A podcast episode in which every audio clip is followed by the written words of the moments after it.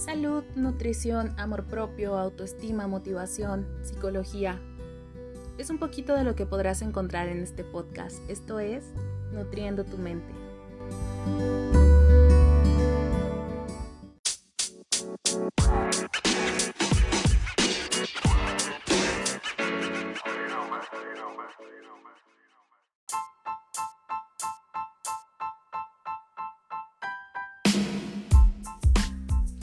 Hey, ¿qué onda? ¿Cómo estás? Espero que estés teniendo un excelente día. Ya estamos otra vez a viernes. Ya me conoces, yo soy Alma Banda y esto es Nutriendo tu Mente. El día de hoy tengo una pregunta para ti que si bien muchas veces damos por hecho que lo sabemos o que nos conocemos a la perfección, la realidad es que no siempre nos detenemos a preguntarnos alguna de estas cosas. Mi pregunta para ti es, ¿qué te hace feliz? ¿Qué te apasiona? ¿Será que lo que estás haciendo en este momento o para lo que te estás preparando es realmente eso que te llena y que te hace ser feliz? Yo creo que todos en algún punto tenemos una meta, algo a lo que aspiramos, un plan de vida.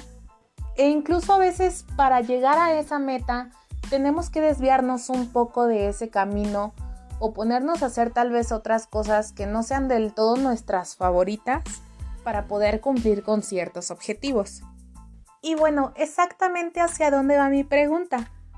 Afortunadamente puedo decir que a lo largo de mi vida me he dado la oportunidad de experimentar muchas opciones o actividades que en su momento consideré que podrían realmente hacerme feliz. Estuve en fútbol, en pintura, en música, canto, baile, danza folclórica, baile moderno, animación. Hice una certificación en baile fitness. Actualmente estoy estudiando la licenciatura en nutrición, estoy haciendo los podcasts, estoy subiendo contenido a diferentes plataformas.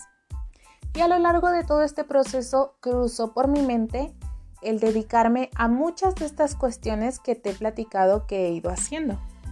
Consideré el ser maestra de artes, ser maestra de grupo, entrenadora. Y para yo poder tener esa oportunidad de experimentar diferentes ámbitos, siempre o casi siempre hubo un común acuerdo con mi familia en el que ellos me decían, ok, está bien, tú te puedes meter a la actividad que tú quieras siempre y cuando trabajes pues para mantenerla. Nosotros te apoyamos con el estudio como tal, con la escuela, con pues tu alimentación y esas cosas. Pero si tú quieres alguna actividad extra, pues ahora sí que ya te tocará a ti hacer algo para pues poder costear esta actividad. En ese momento tal vez los podríamos haber tomado como un hobby. Y pues gracias a esto yo también me vi en la oportunidad de experimentar diferentes trabajos, tanto formales como de emprendimiento, y de ver los pros y contras de cada uno de ellos.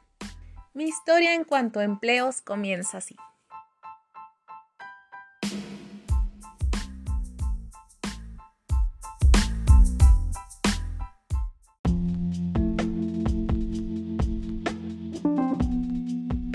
Afortunadamente mi familia también siempre se ha dedicado a muchas cosas. Si bien en su mayoría son maestros, muchos de ellos en algún punto han tenido un segundo sustento, ya sea durante sus estudios o incluso ya como maestros han tenido alguna otra cosa que les ha pues ayudado a mantenerse o simplemente como un hobby que de alguna manera les ha pues beneficiado económicamente. Te puedo decir que cuando yo estaba en la primaria llegué a vender muchas cosas para pues poder juntar un poquito de dinero. De lo primero que yo me acuerdo es que vendía discos de música. En ese entonces pues nadie le sabía mucho como la tecnología, habían muchas cosas que no estaban tan al alcance como lo es en estos momentos, los teléfonos no eran lo que son ahora y generalmente recurrías a comprar uno u otro disco en el mercadito o obviamente si tenías un poquito más de dinero pues a comprar un disco original. Y yo me acuerdo que yo hacía discos pues con las canciones que cada uno me pidiera, ¿no? La ventaja para mis compañeros pues era que podías tener de absolutamente todos los discos que tú quisieras. ¿Por qué? Porque pues sabía utilizar una computadora. Después de ahí empecé a vender discos también, pero ahora con videos de esas mismas canciones que también funcionó bastante bien. Tiempo después se me ocurrió la idea de vender calendarios. Así es, calendarios. Y estos calendarios, yo me acuerdo que en ese entonces estaba mucho Fanny Lou, o los niños querían que de Wisin y Yandel, o de algún futbolista, o cosas por el estilo. Y pues yo en la misma computadora buscaba las imágenes, tenía mi programa y los editaba dependiendo el mes del que lo quisieran, el artista del que lo quisieran y demás. Obviamente no eran costos súper elevados, para mí la facilidad era que pues en mi casa tenía la computadora, tenía la impresora y que sabía utilizarlos. Y a pesar de que no era un costo súper elevado, eso también me iba ayudando a pues yo recabar cierta cantidad de dinero. No estoy muy segura de cómo nació la idea de todo eso, pero pues estamos hablando de que en ese entonces yo tenía como 8 años máximo. Entonces pues la verdad fue un muy buen comienzo. Después de ahí me acuerdo que llegué a vender pulseritas. Me acuerdo también que teníamos como tablas rítmicas y ese tipo de cosas y que yo era la niña que vendía los discos para pues ese tipo de presentaciones, ¿no? A mí me decían de, ah, pues mira, necesito que me grabes un disco con tales canciones acomodadas así o recortadas así para mi presentación y pues ya era yo la que la que le entraba al quite en esos temas. Eso fue durante la primaria. En la secundaria nuevamente volví a vender pulseras. Me acuerdo que en algún punto me tocó tocar o cantar en algunos eventos también. En mi último año de secundaria a inicios de prepa hice una certificación en baile fitness y pues pude dar clases de ahí. También pude sacar pues dinero. En ese entonces mi mamá estaba en una actividad por parte de gobierno que eran unas activaciones y pues también estaba yo ahí dando clases. Estando en la prepa yo estaba en baile y estaba en animación y pues obviamente se necesitaban un poquito más de recursos porque pues teníamos los uniformes, las presentaciones, los viajes y todo ese tipo de cosas que recordemos pues yo tenía que costear. Así que di clases de baile fitness, llegué a dar clases también de baile moderno ahí en el Cobach. Tenía un amigo que vendía gomitas, papitas y cosas así, que cuando él ya iba a cerrar, pues su negocio me lo pasó a mí. Entonces, pues me convertí en la niña de las papitas y la niña de las gomitas. Y la verdad es que te puedo decir que también me fue muy, muy bien. Llegué a vender abón o hacía algunas pinturas. En algún punto puse coreografías para 15 años, para chicos que se iban a graduar o cosas así, que pues obviamente querían como coreo sorpresa en sus eventos. Dentro de este periodo también tuve un trabajo en una taquería, tuve un trabajo en una fábrica de uniformes, llegué a cantar en los camiones, a semaforear que es pues los que se ponen a bailar o hacer como alguna actividad extraña en los semáforos.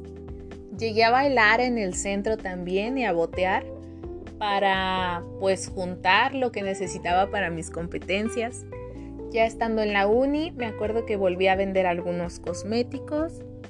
Trabajé poquito más de dos años en una escuela de computación inglés que yo me acuerdo que cuando entré pues obviamente no, no había tenido un trabajo como que tan formal y no sabía muchas cosas, o sea, sabía y podía desempeñar mi puesto porque anteriormente pues había coordinado unos cursos y eran como que más o menos las mismas actividades y aún así yo me acuerdo que le dije a mi jefe de, "Oye, mira, este, yo jalo, pero toma en cuenta que mi experiencia es esta, entonces voy a dar lo mejor de mí, pero pues tenme como que paciencia, ¿no? Y la verdad resultó, fue uno de los trabajos que más me gustó, que más me llenó, en el que mejor me sentí, en donde también me di cuenta de lo mucho que me gustaba pues dar clases, el transmitir eh, este conocimiento, que si bien ya había dado clases en algún punto de baile o así, pues no, como que no me había dado cuenta al 100%. Trabajé también como relaciones públicas de un bar de bebederos. Un tiempo también y bajo ya esta experiencia de que podía ser buena dando clases y de que se me daba y me gustaba compartir el conocimiento, llegué a dar asesorías ahí en la universidad, que las asesorías pues son como un repaso o enseñarles un tema que pues ya han visto de alguna manera, pero que pues no les quedó como súper claro. Y me acuerdo que yo le enseñé a la generación abajo de la mía a pues cuadrar eh, dietas y como todo ese tipo de cosas. Y creo que este trabajo, el de la escuela por encima de otros, me enseñó, me hizo darme cuenta que no tenemos nada seguro, que pues las cosas o las situaciones pueden cambiar de un momento a otro. Yo tenía dos trabajos cuando empezó la pandemia y pues por lo mismo de que se empezaron a cerrar todas las cosas, este, pues perdí esos dos trabajos que eran el de relaciones públicas de bebederos y pues el de la escuela. Obviamente cuando yo pierdo estos dos trabajos, pues para mí sí fue un ¿y ahora qué sigue? ¿Y qué voy a hacer? Porque quieras que no, el hecho de ser estudiante y buscar un trabajo no es fácil, porque no se acomoda con tus horarios, porque pues se te vuelve mil más pesadas las cosas que tienes que hacer. Algo a lo que me ayudó también ese trabajo fue a ver un ambiente totalmente diferente, porque ese trabajo realmente me gustaba muchísimo. Te puedo decir que es un trabajo en el que era muy feliz, en el que estaba muy a gusto y que me dio como cierta perspectiva con relación pues a mis dos trabajos formales anteriores y a mis otros trabajos pues no tan formales.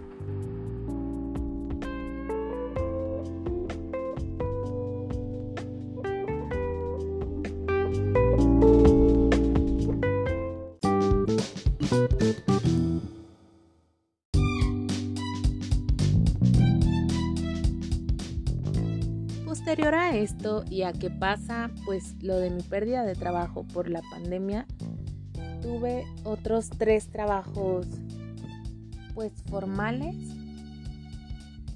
Eh, te puedo decir que no fue exactamente pues el mejor ambiente en todos ellos. En uno en específico sí, sí eran muy malos tratos y esto pues también me ayudó como a darme cierta perspectiva o a que yo pudiera decir, ¿sabes qué? No quiero esto y si bien es un trabajo que está pues costeando o permitiéndome en algún punto llegar a ese pues futuro que yo quiero, no estoy siendo feliz en este momento en el que lo estoy teniendo. También tuve un trabajo que fue mi último trabajo pues formal, por así decirlo, en donde pues todo empezó muy bonito, me ofrecieron muchas cosas y de repente pues me redujeron muchísimo las horas, el sueldo y pues se volvió no tan bueno como lo era inicialmente.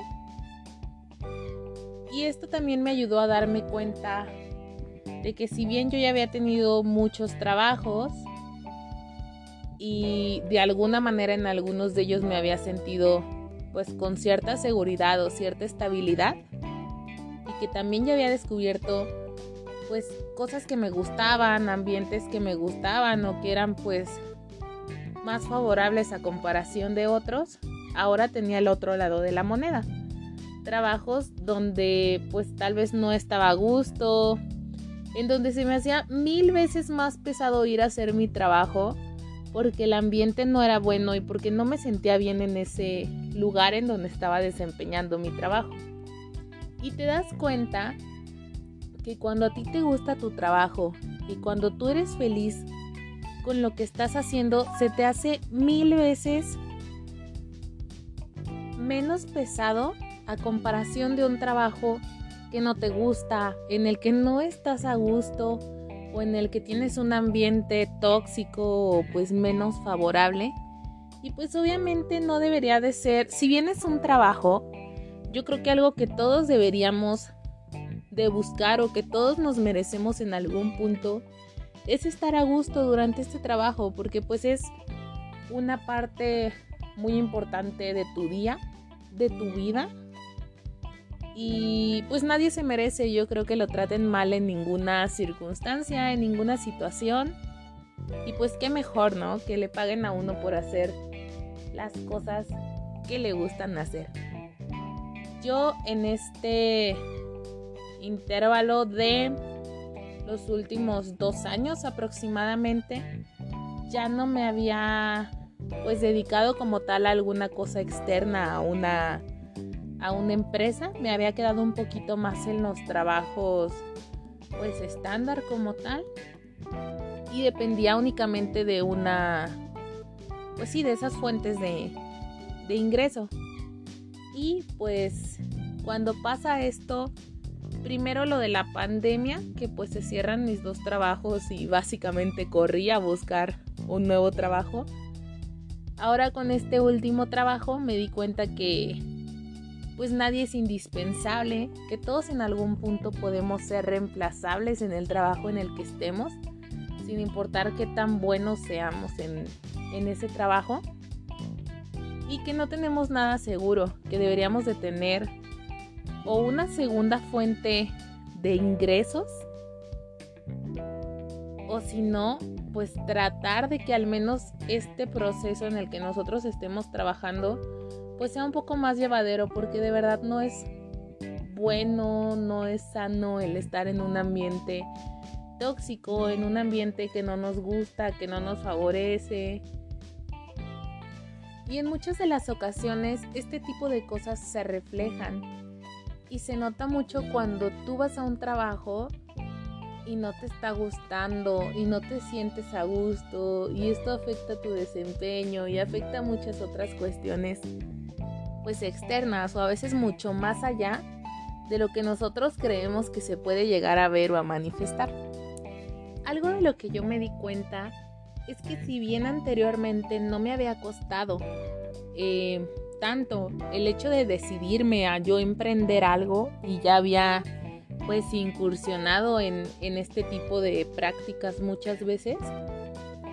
Anteriormente lo hacía más por una cuestión pues de solventar tal vez un gusto y no tanto como por una necesidad. O sea, sí, hasta cierto punto podríamos decir que sí era una necesidad, pero no lo sentía tanto como una obligación como en el caso de pues de tal vez mis últimos trabajos. Una vez que a mí me toca ya costear un poquito más de cosas, le tuve miedo por mucho, mucho tiempo al emprender algo, porque yo decía, es que si no me funciona, es que yo quiero hacer esto, pero no sé si me funcione, no sé si me salga. Tenía mil dudas, mil inquietudes. Y cuando me pasó esto en mi último trabajo, de que me recortaron horas y que las cosas empezaron a tornar un poco diferentes, una de mis mejores amigas, que hace aproximadamente medio año, tal vez un poquito menos, empezó justo con un negocio, empezó a emprender, a vender ropita y que la verdad le ha ido muy bien y hemos visto pues cómo ha crecido, cómo le ha ido funcionando y ella me decía, amiga, emprende. O sea, la verdad es algo muchísimo más seguro que tal vez un trabajo formal, puedes hacer algo que te guste todavía más de lo que ya estés haciendo y pues tal vez no tengas que lidiar con muchas otras situaciones. En el mejor de los casos funciona, te va súper bien y puedes vivir de eso, te puedes mantener de eso hasta que llegues a tu sueño, a lo que tú quieras hacer. Y en el peor de los casos, pues no funciona y no pasa nada y ahí se queda y ya lo intentaste. Le hice caso, empecé con mi emprendimiento, empecé a vender algunos productos tejidos. Tengo poquito tiempo con esto, pero te puedo decir que la aceptación ha sido muy buena, que me siento mil veces mejor que en mis trabajos tóxicos anteriores, que en mis últimos trabajos. Y que la verdad estoy ganando casi lo mismo que en ese trabajo en donde tanto me pesaba ir, y en el que yo ya no quería y demás situaciones y que pues ahorita lo estoy ganando sin sentirme tan presionada, sintiéndome mejor con lo que estoy haciendo, más orgullosa, con más frutos. Entonces, si te puedo dar un consejo o si te quiero dejar algo con todo lo que te estoy diciendo ahorita es que te tomes un momento para realmente analizar si lo que estás haciendo o hacia donde te estás dirigiendo te llevan o te están haciendo feliz en este momento, si hay alguna cosa que te pueda hacer más feliz y que tal vez o no te habías dado cuenta o no has decidido intentarlo por miedo, porque pues obviamente todos tenemos miedo a fracasar, a que las cosas no funcionen, que lo intentes porque realmente pues no perdemos tanto como lo que podríamos llegar a ganar en algún punto. Invitarte de verdad a que no te quedes en lugares tóxicos, en los que no te valoren, en donde realmente no te sientas tú, no te sientas a gusto, porque siempre, siempre van a haber lugares mejores, mejores experiencias, donde te puedas llegar a sentir más a gusto, más cómodo, más tú. Y creo que esa debería de ser o podría ser una muy buena meta. El hecho de estar en un lugar que nos haga felices y en donde pues al sentirnos también no nos cueste tanto trabajo el poder hacer nuestro trabajo. Ya estamos llegando al final de este podcast. Espero te haya gustado. Te agradezco enormemente el haber llegado hasta este punto, el compartirlo. Actualmente somos casi 300 personas y te quiero agradecer mucho por eso. Te invito a que si te gustó lo compartas, para que más personas lo puedan escuchar, que si te ayudó a ti, tal vez pueda ayudar a alguna otra persona que a lo mejor no se ha decidido a iniciar con eso que quiere hacer o a cambiar de trabajo o que tal vez este tema en específico no, pero probablemente alguno de los otros temas que toco a lo largo de estos podcasts pudiera llegar a interesarle, a servirle, a funcionarle. Ya sabes que me puedes encontrar en Spotify y en YouTube como Nutriendo tu Mente, en Instagram como ELN Almabanda y en Facebook como NutriSoul. Te invito a compartir, a suscribirte y sobre todo te invito a atreverte a hacer todas estas cosas, a buscar lo que realmente te haga feliz porque te puedo asegurar que cuando eres feliz haciendo lo que estás haciendo, se nota y lo haces de una mejor manera y las cosas salen mil veces mejor de las que probablemente podrían salir en un lugar en el que no seas tú del todo. Esto fue Nutriendo tu mente, yo soy Alma Banda y nos vemos en un próximo capítulo.